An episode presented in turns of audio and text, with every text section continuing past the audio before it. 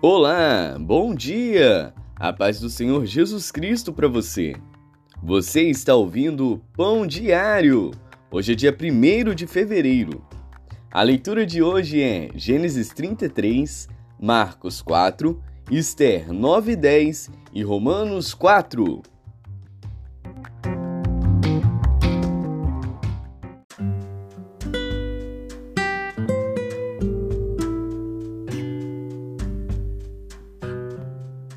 Gênesis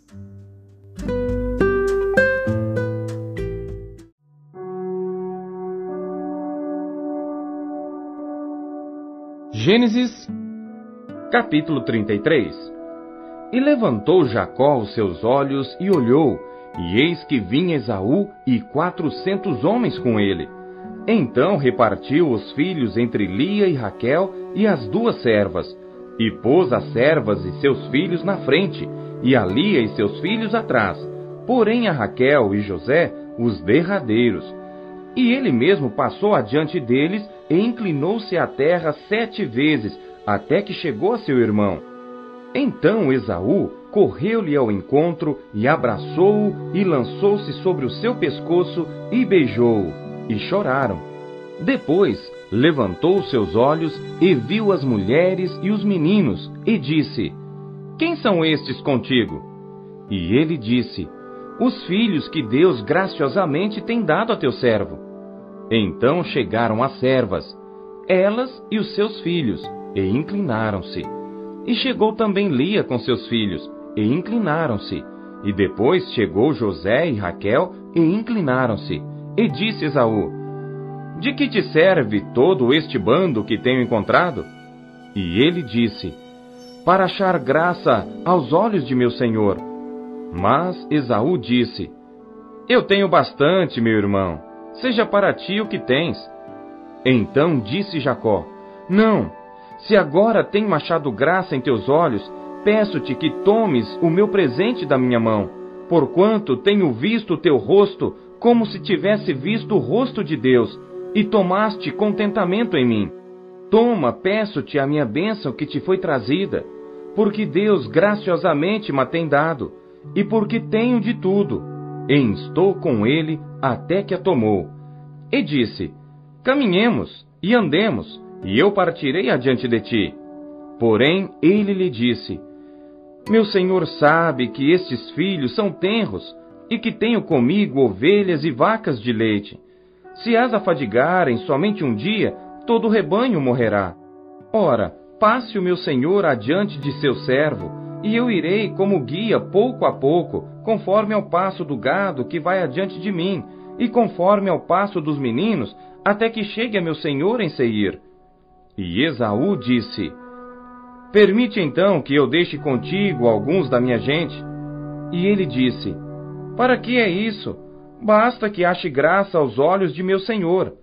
Assim voltou Esaú aquele dia pelo seu caminho a Seir. Jacó, porém, partiu para Sucote e edificou para si uma casa e fez cabanas para o seu gado. Por isso chamou aquele lugar Sucote. E chegou Jacó salvo a Salém, cidade de Siquém, que está na terra de Canaã, quando vinha de Padã Arã e armou a sua tenda diante da cidade, e comprou uma parte do campo em que estender a sua tenda, da mão dos filhos de Amor, pai de Siquém, por cem peças de dinheiro. E levantou ali um altar, e chamou-lhe Deus, o Deus de Israel.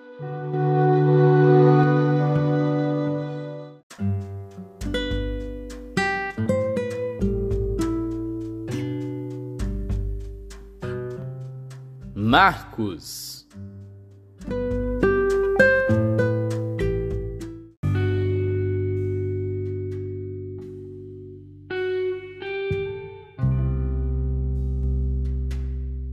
Capítulo 4 E outra vez começou a ensinar junto do mar, e ajuntou-se a ele grande multidão, de sorte que ele entrou e assentou-se num barco sobre o mar, e toda a multidão estava em terra junto do mar e ensinava-lhes muitas coisas por parábolas, e lhes dizia na sua doutrina: Ouvi, eis que saiu o semeador a semear.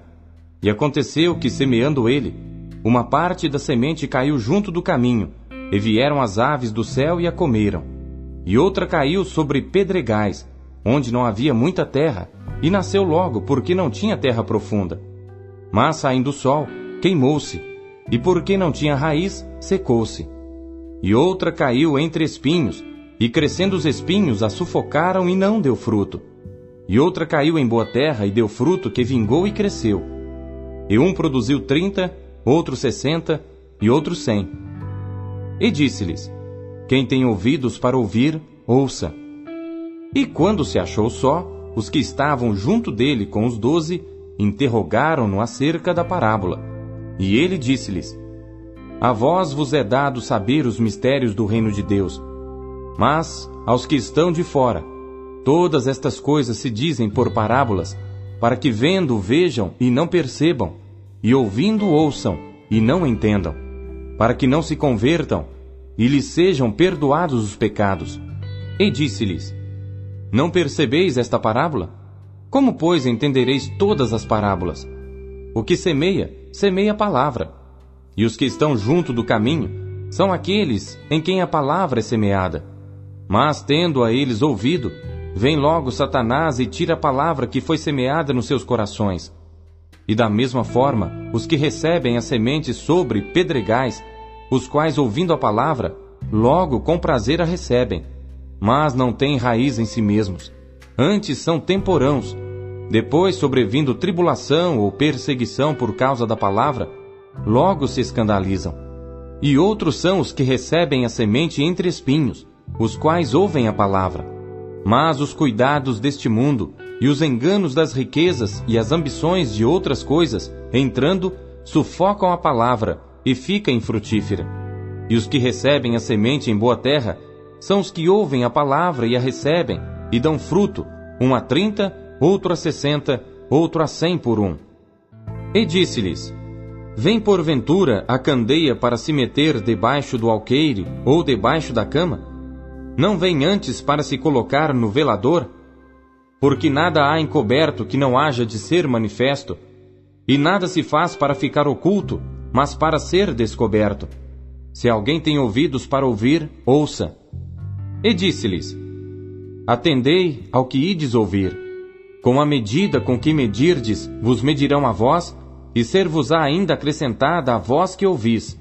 Porque ao que tem, ser-lhe-á dado, e ao que não tem, até o que tem lhe será tirado. E dizia: O reino de Deus é assim como se o homem lançasse semente à terra, e dormisse, se levantasse de noite ou de dia, e a semente brotasse e crescesse, não sabendo ele como. Porque a terra por si mesma frutifica, primeiro a erva, depois a espiga, por último o grão cheio na espiga. E quando já o fruto se mostra, mete-se-lhe logo a foice, porque está chegada a ceifa. E dizia: A que assemelharemos o reino de Deus? Ou com que parábola o representaremos? É como um grão de mostarda que, quando se semeia na terra, é a menor de todas as sementes que há na terra. Mas, tendo sido semeado, cresce e faz-se a maior de todas as hortaliças, e cria grandes ramos, de tal maneira que as aves do céu podem aninhar-se debaixo da sua sombra e com muitas parábolas tais, lhes dirigia a palavra segundo o que podiam compreender, e sem parábolas nunca lhes falava, porém tudo declarava em particular aos seus discípulos. E naquele dia, sendo já tarde, disse-lhes: Passemos para o outro lado. E eles, deixando a multidão, o levaram consigo, assim como estava, no barco. E havia também com ele outros barquinhos e levantou-se grande temporal de vento, e subiam as ondas por cima do barco, de maneira que já se enchia. E ele estava na polpa dormindo sobre uma almofada, e despertaram-no, dizendo-lhe: Mestre, não se te dá que pereçamos? E ele, despertando, repreendeu o vento e disse ao mar: Cala-te, aquieta-te. E o vento se aquietou, e houve grande bonança. E disse-lhes: por que sois tão tímidos? Ainda não tendes fé? E sentiram um grande temor e diziam uns aos outros: Mas quem é este que até o vento e o mar lhe obedecem?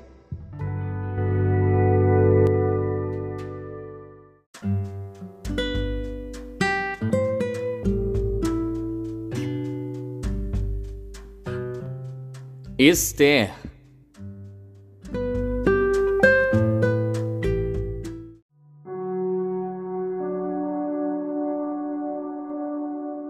Esther, capítulo 9 E no duodécimo mês, que é o mês de Adar, no dia 13 do mesmo mês em que chegou a palavra do rei e a sua ordem para se executar, no dia em que os inimigos dos judeus esperavam assenhorear-se deles, sucedeu o contrário, porque os judeus foram os que se assenhorearam dos que os odiavam, porque os judeus, nas suas cidades, em todas as províncias do rei Assuero, se ajuntaram para pôr as mãos naqueles que procuravam o seu mal. E ninguém podia resistir-lhes, porque o medo deles caíra sobre todos aqueles povos. E todos os líderes das províncias, e os sátrapas, e os governadores, e os que faziam a obra do rei, auxiliavam os judeus, porque tinha caído sobre eles o temor de Mardoqueu. Porque Mardoqueu era grande na casa do rei, e a sua fama crescia por todas as províncias, porque o homem Mardoqueu ia sendo engrandecido. Feriram, pois, os judeus a todos os seus inimigos, a golpes de espada, com matança e com destruição, e fizeram dos seus inimigos o que quiseram.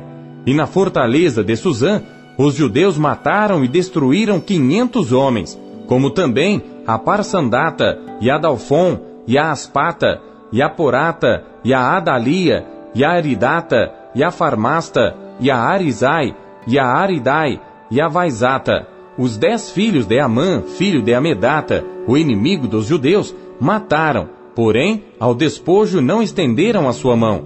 No mesmo dia foi comunicado ao rei o número dos mortos na fortaleza de Suzã, e disse o rei à rainha Esther: Na fortaleza de Suzã, os judeus mataram e destruíram quinhentos homens, e os dez filhos de Amã. Nas mais províncias do rei, que teriam feito? Qual é, pois, a tua petição? E dar-se-te-á. Ou qual é ainda o teu requerimento? E far-se-á. Então disse Esther: Se bem parecer ao rei, conceda-se aos judeus que se acham em Suzã, que também façam amanhã, conforme ao mandado de hoje, e pendurem numa forca os dez filhos de Amã. Então disse o rei que assim se fizesse, e publicou-se um edito em Suzã, e enforcaram os dez filhos de Amã, e reuniram-se os judeus que se achavam em Suzã, também no dia 14 do mês de Adar, e mataram em Suzã trezentos homens, porém ao despojo não estenderam a sua mão. Também os demais judeus que se achavam nas províncias do rei se reuniram e se dispuseram em defesa das suas vidas e tiveram descanso dos seus inimigos. E mataram dos seus inimigos setenta e cinco mil. Porém, ao despojo, não estenderam a sua mão. Sucedeu isto no dia treze do mês de Adar. E descansaram no dia 14 e fizeram daquele dia dia de banquetes e de alegria. Também os judeus que se achavam em Suzã se ajuntaram nos dias 13 e 14 do mesmo, e descansaram no dia 15, e fizeram daquele dia dia de banquetes e de alegria. Os judeus, porém, das aldeias, que habitavam nas vilas, fizeram do dia 14 do mês de Adar dia de alegria e de banquetes, e dia de folguedo, e de mandarem presentes uns aos outros.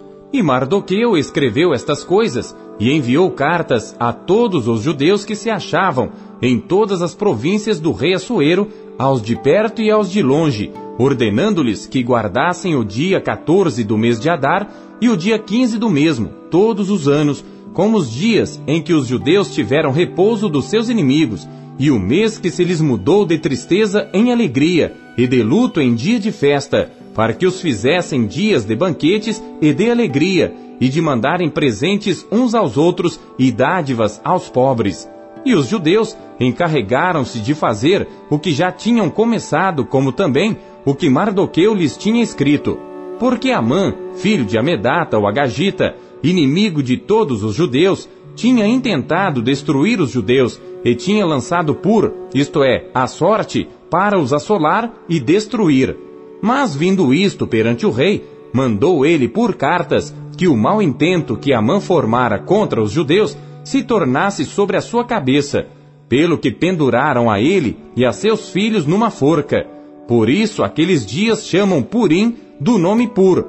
Assim também por causa de todas as palavras daquela carta e do que viram sobre isso e do que lhes tinha sucedido, confirmaram os judeus e tomaram sobre si e sobre a sua descendência e sobre todos os que se achegassem a eles, que não se deixaria de guardar estes dois dias conforme ao que se escrevera deles e segundo o seu tempo determinado todos os anos, e que estes dias seriam lembrados e guardados em cada geração, família, província e cidade, e que estes dias de Purim não fossem revogados entre os judeus, e que a memória deles nunca teria fim entre os de sua descendência. Então a rainha Esther, filha de Abiail e Mardoqueu, o judeu, escreveram com toda a autoridade uma segunda vez para confirmar a carta a respeito de Purim, e mandaram cartas a todos os judeus às 127 províncias do reino de Assuero com palavras de paz e verdade, para confirmarem estes dias de Purim nos seus tempos determinados como Mardoqueu, judeu, e a rainha Esther lhes tinha estabelecido, e como eles mesmos já o tinham estabelecido sobre si e sobre a sua descendência acerca do jejum e do seu clamor. E o mandado de Esther estabeleceu os sucessos daquele Purim e escreveu-se no livro.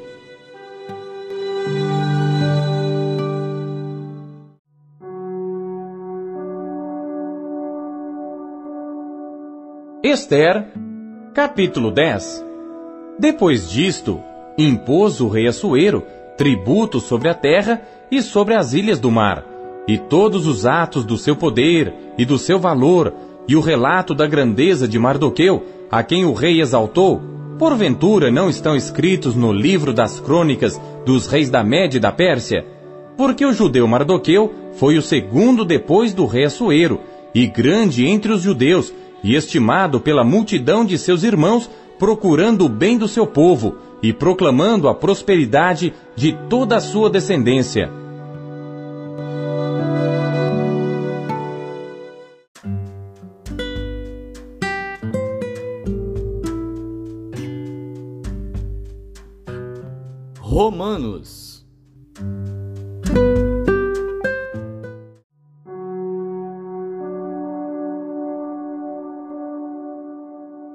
Capítulo 4 Que diremos, pois, ter alcançado Abraão, nosso pai segundo a carne? Porque se Abraão foi justificado pelas obras, tem de que se gloriar, mas não diante de Deus. Pois que diz a Escritura? Creu Abraão em Deus, e isso lhe foi imputado como justiça. Ora, àquele que faz qualquer obra, não lhe é imputado galardão segundo a graça, mas segundo a dívida. Mas àquele que não pratica, mas crê naquele que justifica o ímpio, a sua fé lhe é imputada como justiça. Assim também Davi declara: Bem-aventurado o homem a quem Deus imputa justiça sem as obras, dizendo: Bem-aventurados aqueles cujas maldades são perdoadas e cujos pecados são cobertos. Bem-aventurado o homem a quem o Senhor não imputa o pecado. Vem, pois, esta bem-aventurança sobre a circuncisão somente ou também sobre a incircuncisão? Porque dizemos que a fé foi imputada como justiça a Abraão. Como lhe foi, pois, imputada? Estando na circuncisão ou na incircuncisão? Não na circuncisão, mas na incircuncisão. E recebeu o sinal da circuncisão, selo da justiça da fé, quando estava na incircuncisão, para que fosse pai de todos os que creem, estando eles também na incircuncisão a fim de que também a justiça lhe seja imputada, e fosse pai da circuncisão daqueles que não somente são da circuncisão, mas que também andam nas pisadas daquela fé que teve nosso pai Abraão, que tivera na incircuncisão. Porque a promessa de que havia de ser herdeiro do mundo não foi feita pela lei a Abraão ou a sua posteridade, mas pela justiça da fé. Porque se os que são da lei são herdeiros, logo a fé é vã e a promessa é aniquilada. Porque a lei opera a ira. Porque onde não há lei, também não há transgressão. Portanto, é pela fé, para que seja segundo a graça, a fim de que a promessa seja firme a toda a posteridade, não somente a que é da lei, mas também a que é da fé que teve Abraão, o qual é pai de todos nós, como está escrito: Por pai de muitas nações te constituí, perante aquele no qual creu, a saber, Deus, o qual vivifica os mortos e chama as coisas que não são como se já fossem. O qual, em esperança, creu contra a esperança, tanto que ele tornou-se pai de muitas nações, conforme o que lhe fora dito: Assim será a tua descendência. E não enfraquecendo na fé, não atentou para o seu próprio corpo já amortecido, pois era já de quase cem anos, nem tampouco para o amortecimento do ventre de Sara. E não duvidou da promessa de Deus por incredulidade, mas foi fortificado na fé, dando glória a Deus e estando certíssimo de que o que ele tinha prometido também era poderoso para o fazer. Assim, isso lhe foi também imputado como justiça.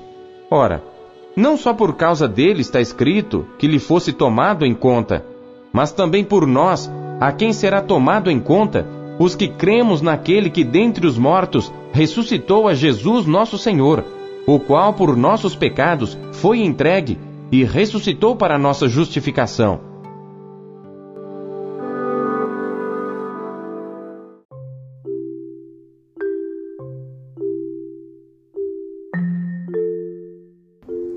Deus, ele fala através da palavra dele. Ele falou com você hoje? Eu espero que sim. Você acabou de ouvir o Pão Diário. O Pão Diário é um oferecimento da Sociedade Bíblica Trinitariana do Brasil, na voz do pastor Paulo Castelã. Até amanhã, não deixe de compartilhar com seus amigos o Pão Diário. Tchau, fique com Deus.